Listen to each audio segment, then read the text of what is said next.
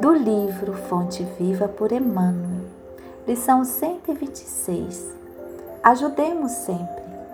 E quem é o meu próximo? Lucas, capítulo 10, versículo 29.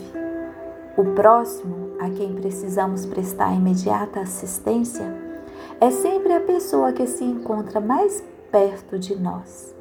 Em suma, é, por todos os modos, a criatura que se avizinha de nossos passos.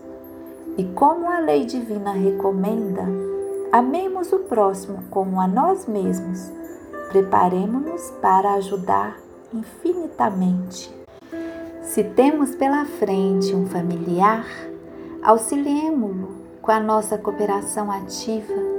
Se somos defrontados por um superior hierárquico, exercitemos o respeito e a boa vontade. Se um subordinado nos procura, ajudemo-lo com atenção e carinho. Se um malfeitor nos visita, pratiquemos a fraternidade, tentando, sem afetação, abrir-lhe rumos novos na direção do bem.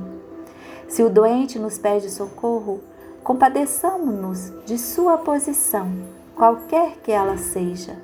Se o bom se socorre de nossa palavra, estimulemo-lo a que se faça melhor. Se o mal nos busca a influência, amparemo-lo sem alarde para que se corrija. Se há cristianismo em nossa consciência, o cultivo sistemático da compreensão e da bondade tem força de lei em nossos destinos. Um cristão sem atividade no bem é um doente de mau aspecto pesando na economia da coletividade. No Evangelho, a posição neutra significa menor esforço. Com Jesus de perto, agindo intensivamente junto dele, ou com Jesus de longe, retardando o avanço da luz.